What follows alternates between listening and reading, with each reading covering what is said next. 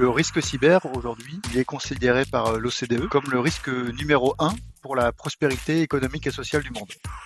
Le coût de la cybercriminalité en 2023, c'est 11 000 milliards de dollars. En 2024, c'est 14 000 milliards. En 2025, c'est 17 000 milliards.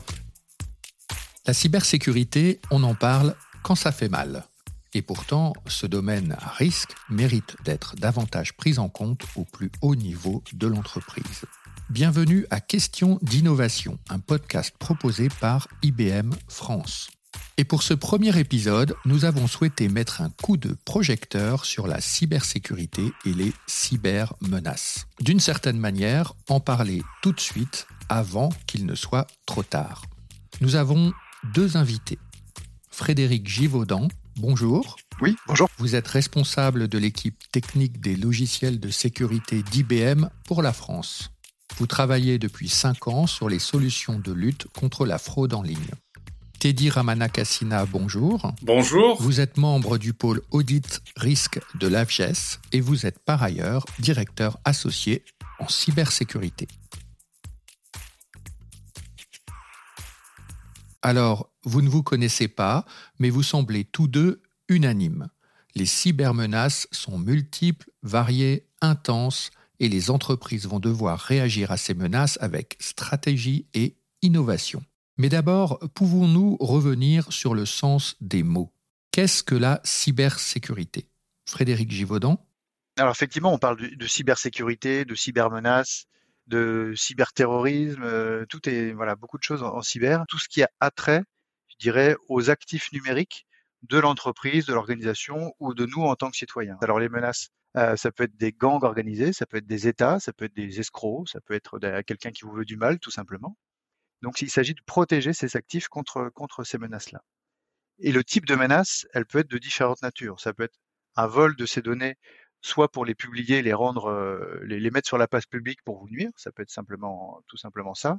Ça peut être pour vendre aussi ces données à d'autres personnes, ou alors ça peut être façon plus brutale de supprimer ces données, de corrompre ces données pour que vous n'en ayez plus l'usage, plus la, jouissance. Donc il y a tout cet ensemble-là, ce qu'on appelle de cybermenaces, euh, qui pèsent sur, tous les actifs numériques de l'entreprise, des organisations ou de nous en tant que, citoyens. Et la cybersécurité a vocation à mettre en place les outils, les process, les personnes, les techniques pour essayer de justement protéger l'ensemble de ces actifs. En 2022, quelles ont été les tendances dans ce domaine? Est-ce que les armes des cybercriminels ont évolué? Oui, les armes, les armes, je dirais, sont pas radicalement euh, changées, mais elles se sont affinées. La, première, euh, arme utilisée par les, gangsters euh, numériques, ça reste les, armes de type de phishing. Donc globalement, on va faire en sorte que vous alliez donner vos identifiants, votre mot de passe, des informations confidentielles spontanément au travers d'un SMS, d'un faux site web ou, ou, ce genre de choses. Donc c'est cette technique est toujours la première, c'est toujours ce qui, ce qui fonctionne le mieux, je dirais, pour les, pour les fraudeurs, pour plusieurs raisons. D'une part, ça coûte pas très cher à, à mettre en place. Et il y a un ROI, puisqu'on parle de ROI, y compris pour les fraudeurs, hein, ça, ça, leur coûte de l'argent de mettre en place ce type de fraude, donc il faut qu'ils en tirent un bénéfice en conséquence. Le ROI est, est, toujours aussi bon. Une bonne campagne de phishing, ça va drainer entre un peu plus de 5% de clics, par exemple on parle de plusieurs centaines, milliers, dizaines de milliers de personnes. Donc ça, ça, ça, ça représente une masse importante et ça reste aujourd'hui la, la, menace prépondérante pour, euh, voilà, pour, le, pour, le, pour les citoyens aussi bien que pour les, pour les entreprises. En ce qui concerne le monde des entreprises, Teddy Ramanakasina, vous avez un exemple typique de cyberbraquage? Pour la cybersécurité, un exemple très fort, c'est le cas d'une banque centrale du Bangladesh. À cette époque, les cybercriminels auraient pu dérober jusqu'à un milliard de dollars. Ça s'est produit avec euh, une défaillance en interne en enregistrant euh, en tout cas des clients avec des, euh, des, faux papiers. Ils rentrent dans les systèmes, ils sont en observation, ils installent un malware. Une fois qu'ils installent un malware, ils ont la visibilité totale du fonctionnement de la banque. Ils vont encore plus loin, ils rentrent en prenant des postes d'administrateurs, ils sont arrivés jusqu'à utiliser le, le SWIFT, c'est-à-dire les transferts internationaux. Ils ont fait 35 demandes de transfert, 30 ont été euh, stoppées, 5 sont passées.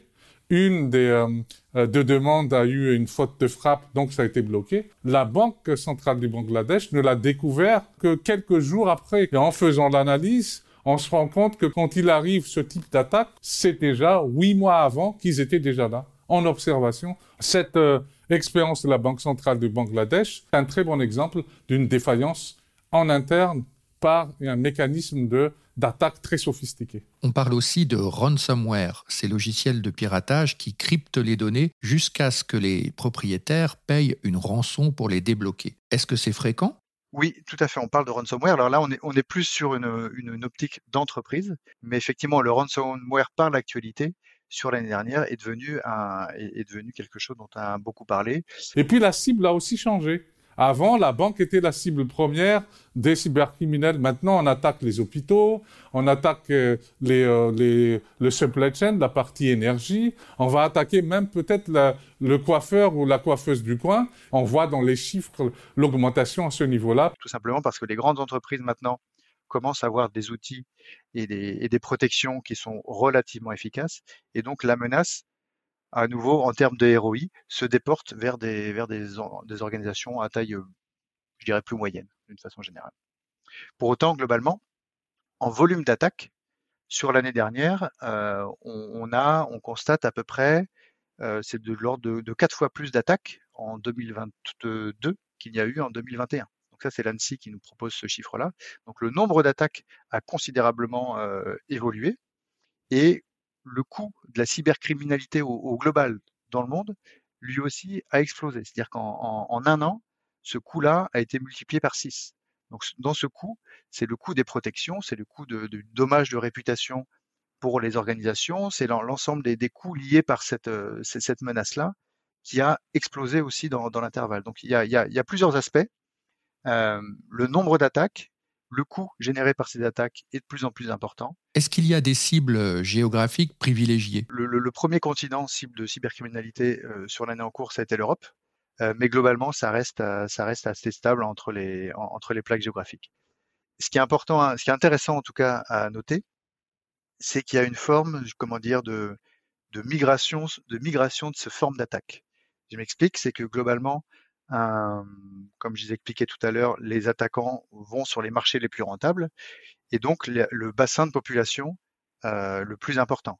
Et donc, typiquement, on est sur des populations anglophones. Donc, majoritairement, les nouvelles techniques de fraude arrivent en général vers des pays anglophones, donc euh, États-Unis, qui est le, premier marché, et ensuite migrent en Europe au travers euh, du Royaume-Uni, puis des Pays-Bas qui sont un, pays qui, euh, voilà, qui sont très anglophiles, anglophones et qui utilisent beaucoup la langue anglaise. Donc, il y a une facilité de passer par les Pays-Bas pour ce type de, sur ce type d'attaque de fraude et ensuite redescendre par la Belgique et, et, la, et, la, et, la, la langue française. Donc, il y a, ce qui est intéressant à constater, c'est que une fraude, une nouvelle technique de fraude qu'on va identifier sur le sol américain, il est très probable que dans les quelques semaines qui vont venir, on va la voir apparaître en UK et dans les semaines qui vont suivre ensuite en France et en Espagne pour les pays hispaniques, etc. Donc voilà, il y a, cette migration qui est aussi intéressante à, constater. D'accord. Est-ce que par ailleurs, il y a des business plus ciblés que d'autres par les cybercriminels? Tout ce qui est industrie, usine, est devenu une cible préférentielle et la même manière que la, ces grands industriels se sont protégés, Maintenant, la menace va se reporter sur la chaîne logistique de ces grands industriels. C'est-à-dire que bloquer une usine de Stellantis, ça devient quand même un peu compliqué, même si euh, la menace existe toujours, évidemment. Hein. mais c'est relativement compliqué. Par contre, s'attaquer à un fournisseur qui lui va, euh, je dis n'importe quoi, mais va fournir des, des, des, boulons, des vis ou euh, l'aile avant gauche, ça c'est plus simple et ça bloquera toute la chaîne de toute façon. Donc le, il y a aussi cet, cet aspect-là, c'est-à-dire que le, le, grand industriel aujourd'hui doit évidemment euh, protéger ses propres actifs, mais doit s'assurer à ce que l'ensemble de sa chaîne logistique soit elle aussi suffisamment protégée pour pas se mettre à risque lui-même. Donc il y a, aussi toute cette dimension-là. Et donc effectivement sur la partie euh, sur le secteur industriel, on a constaté une hausse là aussi des attaques sur l'année précédente. Alors par rapport à ce que vous décrivez, on voit bien que la cybercriminalité est un véritable risque, au même titre que l'incendie d'un siège social ou d'une usine. Pourtant, j'ai l'impression que le sujet est encore minoré. Effectivement, c'est, c'est, je pense qu'aujourd'hui, c'est, un, réel problème. Alors, c'est difficile de faire une généralité, évidemment, mais euh, le, le, risque cyber, aujourd'hui, il est considéré par l'OCDE comme le risque numéro un pour la prospérité économique et sociale du monde. Donc voilà, c'est devant des risques qui nous semblent à tous évidents en tant que citoyens, hein, quand on parle du risque climatique, du risque de pandémie, du risque boursier, tous ces risques-là dont on perçoit un petit peu les contours. Euh, le risque cyber, aujourd'hui, défini comme risque numéro un, c'est encore un peu diffus et les organisations ont, ont, parfois un peu de mal à mettre en place la bonne, je dirais, le plan, le bon plan en, en face de, de ce risque-là. Le coût de la cybercriminalité dans le monde a aussi changé. En 2023, c'est 11 000 milliards de dollars. En 2024, c'est plus de 3 000 milliards, c'est-à-dire 14 000 milliards. En 2025, bah encore plus, donc c'est 17 000 milliards. Et donc c'est plus rentable pour les cybercriminels d'aller attaquer euh, les, euh, en tout cas les, les, banques et voir les différentes structures. Et il faut que, en parallèle, il y a une réponse interentreprise nationale coopération internationale pour y faire face. On ne peut plus y combattre seul en tant qu'entreprise. C'est vraiment au niveau citoyen, au niveau de la défense nationale qu'il faut y penser. Aujourd'hui, le, risque cyber est d'abord traité comme un sujet IT. Dire que un, on peut pas dire que ce soit uniquement un problème d'informaticien, mais ça reste un problème d'outils, de, compétences qui reste dans le, domaine de l'informatique. Or, ça doit aller, je pense, bien au-delà de ça. Et c'est l'ensemble des, strates de l'organisation, l'ensemble des strates de l'entreprise qui doit être sensibilisé à ce risque-là.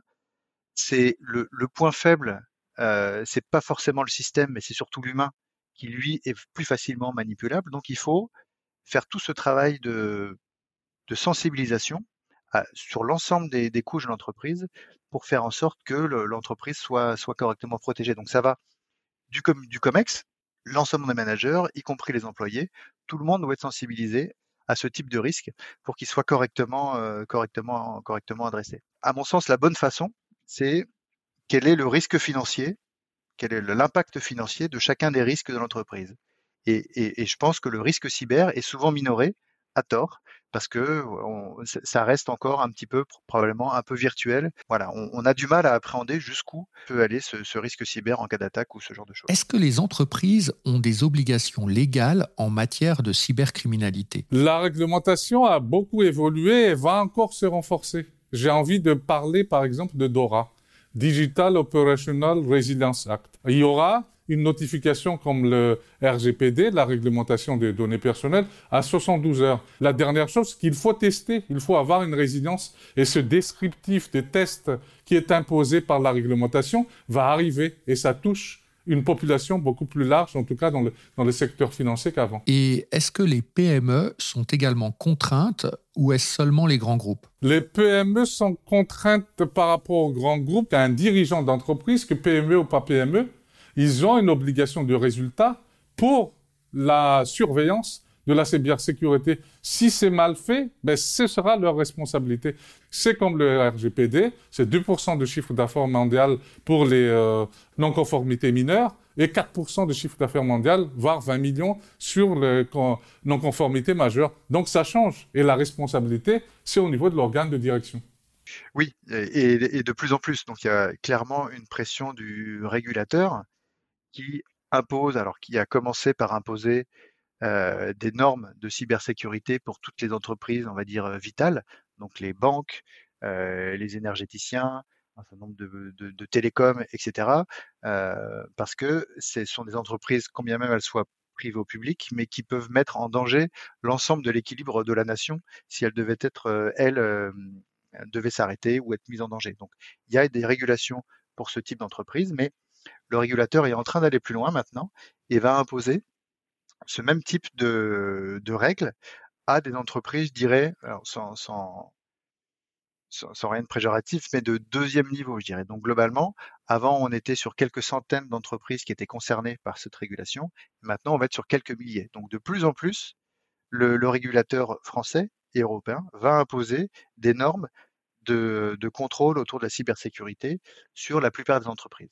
Et alors, justement, pour mettre en place le dispositif de défense, et répondre aussi aux obligations légales, est-ce que vous pouvez nous énumérer les éléments absolument nécessaires, les fondamentaux, pour avoir une stratégie de cyberdéfense digne de ce nom? On peut balayer les, grands principes, euh, je dirais, mais ce qui est surtout important, c'est euh, de prendre en compte le métier de chacune organisation et de voir quels sont ses propres risques.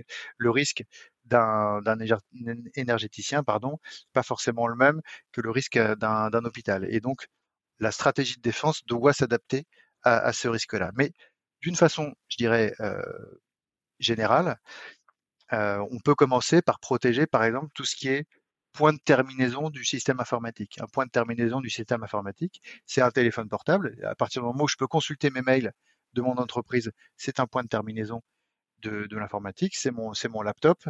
Il y a quelques années encore, les portes d'entrée du système d'information étaient relativement bien contrôlées. Et maintenant, je me connecte à mon entreprise depuis chez moi, depuis mon laptop, depuis n'importe quel endroit. Donc, les, frontières du système d'information sont devenues très floues, entre. Donc, ce qui est important, c'est de garder la maîtrise et de garder le contrôle sur chacun de ces points d'entrée. Ça, c'est une première chose. La deuxième chose, ça va être de, vérifier, de poser des, sortes de sondes, de sentinelles pour vérifier ce qui se passe sur les, sur les systèmes informatiques, les différents systèmes informatiques, et d'avoir des systèmes suffisamment intelligents qui sont en capacité de corréler différents événements qui se passeraient à différents endroits du système d'information, de corréler ces événements en direct pour détecter d'éventuels signaux faibles de corruption. C'est-à-dire que chacun de ces petits événements, ces micro-événements de façon unitaire sont finalement assez anodins. Mais quand on corrèle tous ces éléments-là, à ce moment-là, on va pouvoir lever une alerte d'une criticité peut-être importante parce que on a, on a ces sondes et ces capacités à capter des informations sur différents points de différents points du système d'information. Il y a tout ce qui est protection de la donnée. Donc là, c'est j'ai presque une évidence, mais c'est pas la protection de la donnée, c'est non seulement de savoir où se trouve la donnée sensible de l'entreprise, euh, et une fois qu'on l'a trouvée, la cartographier, la répertorier et s'assurer qu'elle est bien protégée. Bien protégée, ça peut être la chiffrer éventuellement, mais pas uniquement. La protéger, c'est vérifier qui y accède, quand, pourquoi faire, euh, et, etc. Donc c'est cette partie-là de protection de la donnée qui est un point euh, crucial aussi de, de, de la protection de l'entreprise au sens large. Et enfin, enfin, enfin, c'est jamais fini, il y a encore d'autres choses, hein, mais il y a aussi j'irais tout ce qui est protection de l'identité numérique de, des collaborateurs de l'entreprise, donc sont vos identifiants mots de passe, sont des points d'entrée là aussi évidents dans le système d'information. Donc s'assurer que cette identité numérique est bien protégée et qu'elle se rapproche bien de la personne physique qui, euh, est en train de se présenter euh, sur une application ou ce genre de choses. Dans le cas de cette cyberdéfense, est-ce que l'intelligence artificielle joue déjà un rôle? Oui, c'est une, des façons de, mettre en place euh, l'intelligence artificielle dans la cybersécurité. Dans ce cas-là, on va parler de machine learning. Machine learning, c'est toute la, capacité à ce que j'expliquais de créer un profil par utilisateur, un profil d'usage et de, déterminer un écart par rapport à ce profil standard et éventuellement de lever une alerte en conséquence. Donc c'est toute cette partie de machine learning qui est aujourd'hui inclus dans, si ce n'est tout, en tout cas la plupart des logiciels de sécurité proposés par IBM. Donc aussi bien sur la protection de l'identité que pour vérifier les comportements euh, du réseau, des machines, des comportements, euh, des, communications entre machines, etc. Tout ça est sur cette même base où on va regarder ce qui se passe sur un modèle courant et vérifier s'il y a un écart potentiel. Donc ce machine learning aujourd'hui, il est quasiment dans l'ensemble de notre, de, notre, de notre portefeuille. Est-ce qu'à terme, l'intelligence artificielle dans le domaine de la cyberdéfense va remplacer l'homme? On n'aura pas un remplacement de l'humain, on aura plutôt un, renforcement de l'humain à travers l'intelligence artificielle. Voilà, tout à fait. Et, et on, je dirais presque le fantasme de, du superordinateur euh, intelligence artificielle et qui va bloquer l'ensemble des attaques et qui tout seul va, apprendre tous les systèmes. Et euh, voilà. Aujourd'hui, on est clairement encore dans un sujet de, de fantasme et l'intelligence artificielle, on, l'utilise pour des cas d'usage assez précis et pas pour des choses très très générales. Voilà, le super ordinateur qui va protéger des menaces, ça n'existe pas et on est sur des choses beaucoup plus précises. Est-ce qu'on peut dire que l'intelligence artificielle donne un avantage décisif aux entreprises sur la cybercriminalité alors malheureusement non, parce que cette puissance technologique, elle a mis à disposition de quasiment de tout le monde au travers d'API, au travers de connecteurs, etc. Donc ce, les super moteurs d'intelligence artificielle qui sont à disposition aujourd'hui pour le grand public le sont aussi pour les fraudeurs et donc donc ils donc ils l'utilisent. Donc euh, non, il n'y a pas de malheureusement cette, cette, cette course à la technologie ne profite pas forcément à, à, à l'entreprise. Les cybercriminels, mais ils auront aussi un temps d'avance puisqu'ils ils peuvent aussi avoir une intelligence artificielle spécialisée dans la cybercriminalité. Et donc, c'est une course du chat et de la souris. Les deux seront renforcés. L'idée, c'est de créer vraiment une intelligence artificielle spécialisée sur, la, partie, euh, la partie cybersécurité. Ça, c'est une des premières tendances. La deuxième tendance, c'est d'essayer de passer d'un mode euh, de cybersécurité réactif, c'est-à-dire que je, tente de me, protéger de menaces rentrantes, de plus en plus à un mode proactif. Donc on a toute une série de nouvelles, générations de produits qui, euh, qui sont sur le marché maintenant, qui ont vocation à, à, essayer de se mettre à la place de l'attaquant et en permanence d'essayer de vérifier quels sont les potentiels points faibles de l'entreprise et de lever des alertes dès qu'on découvre un, un, point faible. On sait quelles sont les techniques des, des attaquants. Et donc, on va essayer de regarder sur l'ensemble de, de, la surface d'attaque de l'entreprise s'il y a possibilité, s'il y a des points faibles euh, dans lesquels on pourrait enfoncer un coin et, euh, et, et arriver jusqu'à une extraction de données. Donc, il y a cette partie-là, cette partie sécurité proactive qui, euh, qui se développe de, de plus en plus. Alors, j'ai une dernière question importante à vous poser. On a vu l'impact majeur de la cybercriminalité sur l'activité des entreprises.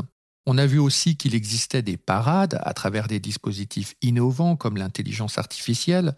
Mais si vous aviez un seul conseil à donner à un chef d'entreprise pour l'aider à préparer sa cyberdéfense, que lui diriez-vous? Je lui demanderais de mettre son, son RSSI, donc son responsable de la sécurité informatique, au sein de son COMEX et lui donner l'importance et le poids nécessaires, en tout cas au regard des risques financiers que la cyber peut représenter.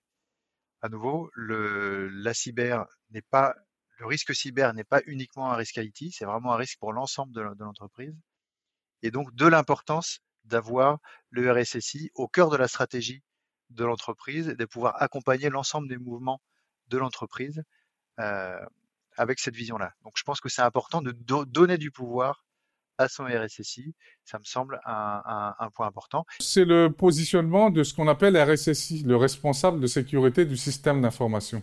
Je constate que dans les différentes entreprises, ce rôle n'est pas positionné au niveau du COMEX. C'est-à-dire qu'il n'a pas les moyens ni l'indépendance d'agir pour répondre aux menaces ou aux vulnérabilités qui se passent. Il faut les positionner au niveau du membre du COMEX pour qu'il puisse agir et interfacer avec euh, les, au niveau international, être membre des différentes euh, structures qui combattent la cybercriminalité, parce que c'est une affaire nationale, c'est une affaire d'État, c'est une affaire internationale, et aussi c'est de la sensibilisation au quotidien. Eh bien, merci à vous deux d'avoir accepté de participer à ce premier épisode.